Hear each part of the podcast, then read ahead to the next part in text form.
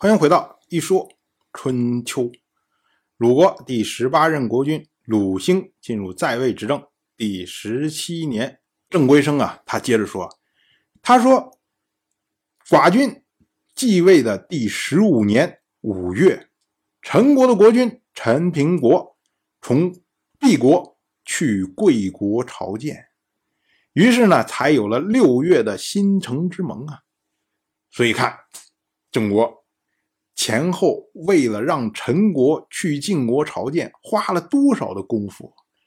这是对晋国的忠心呢。所以郑归生接着又讲，他说啊，去年正月的时候，毕国的大夫烛之武去晋国，就是为了让毕国的世子郑仪前去朝见。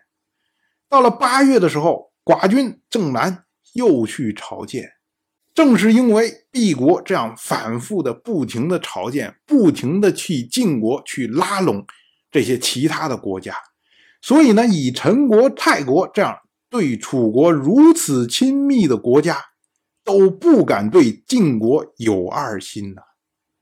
这些都是毕国的缘故啊，都是我们在出力啊。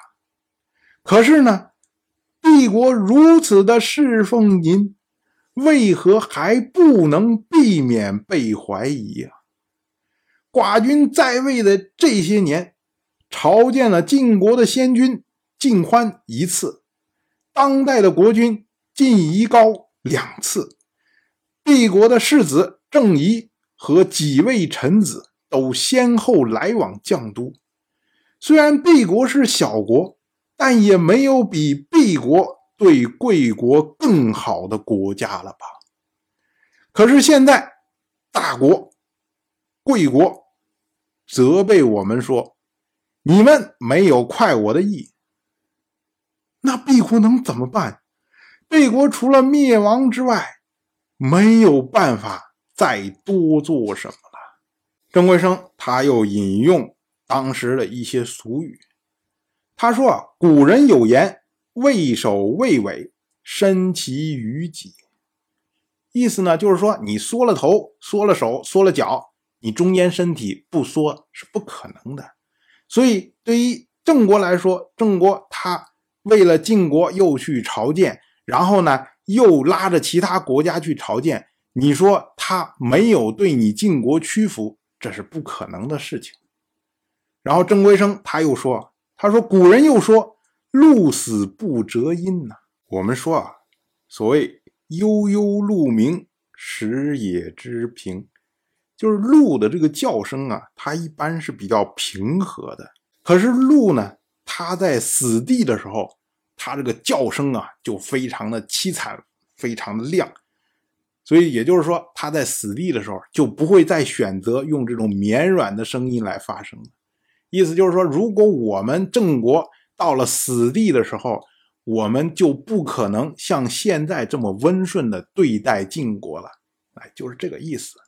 所以郑归生他接着说啊，他说：“小国侍奉大国，大国如果以德相待，则小国是恭顺的国家；如果大国不以德相待，那么小国就是陷入死地。”不择因的路，那么我们除了铤而走险，急切之下还能有什么选择？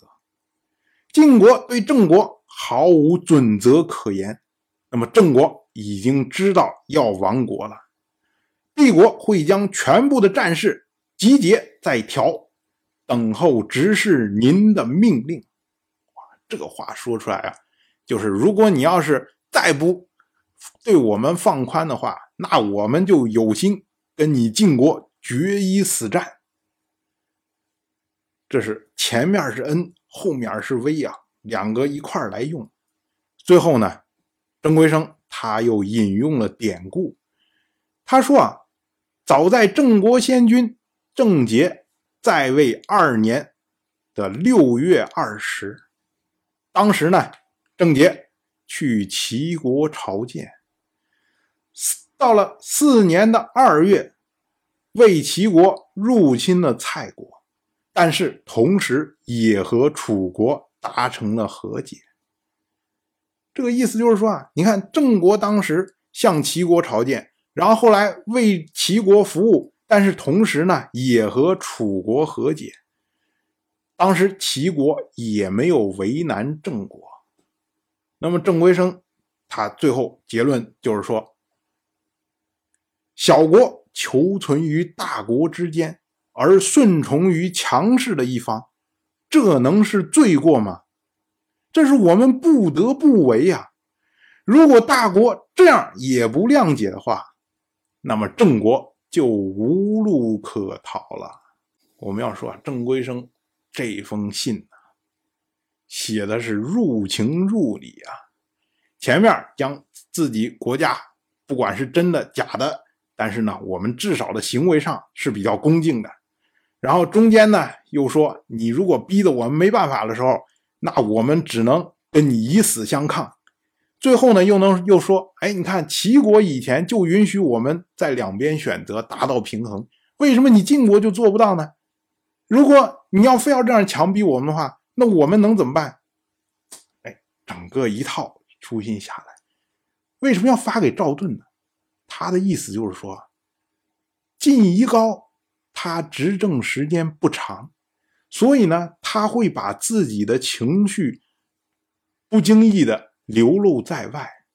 可是赵盾，你是经过事情的人呐，你难道分不清国家与国家之间的现状，分不清轻重吗？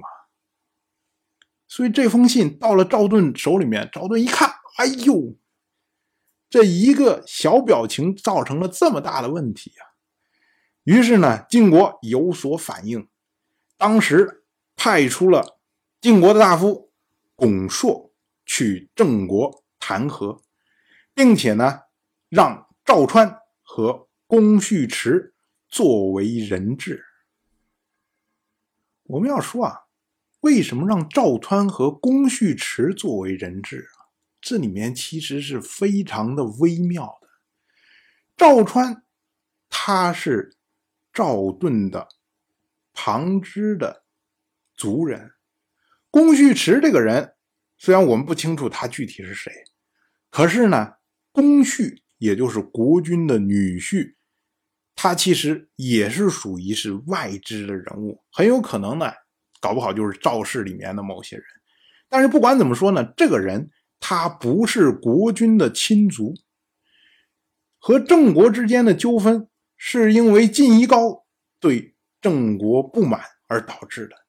道理上来说呢，弹劾的时候应该晋夷高表示出来说：“哎，我当时失态，那么呢，我非常重视晋国和郑国之间的友谊，所以呢，我愿意派什么什么人。”这时候应该用到是公族的人，这个事情才是做的真正的平。可是如今呢，用的都是非公族的人，尤其是用到了赵川。赵川一直是赵盾非常宠信的人，那也就意味着这一次的和谈，实际上他是赵盾一手组织的。在晋夷高方面呢，搞不好晋夷高并不认可这样的行为。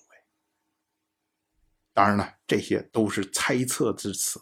当然，我就这么一说，您就那么一听，感谢您的耐心陪伴。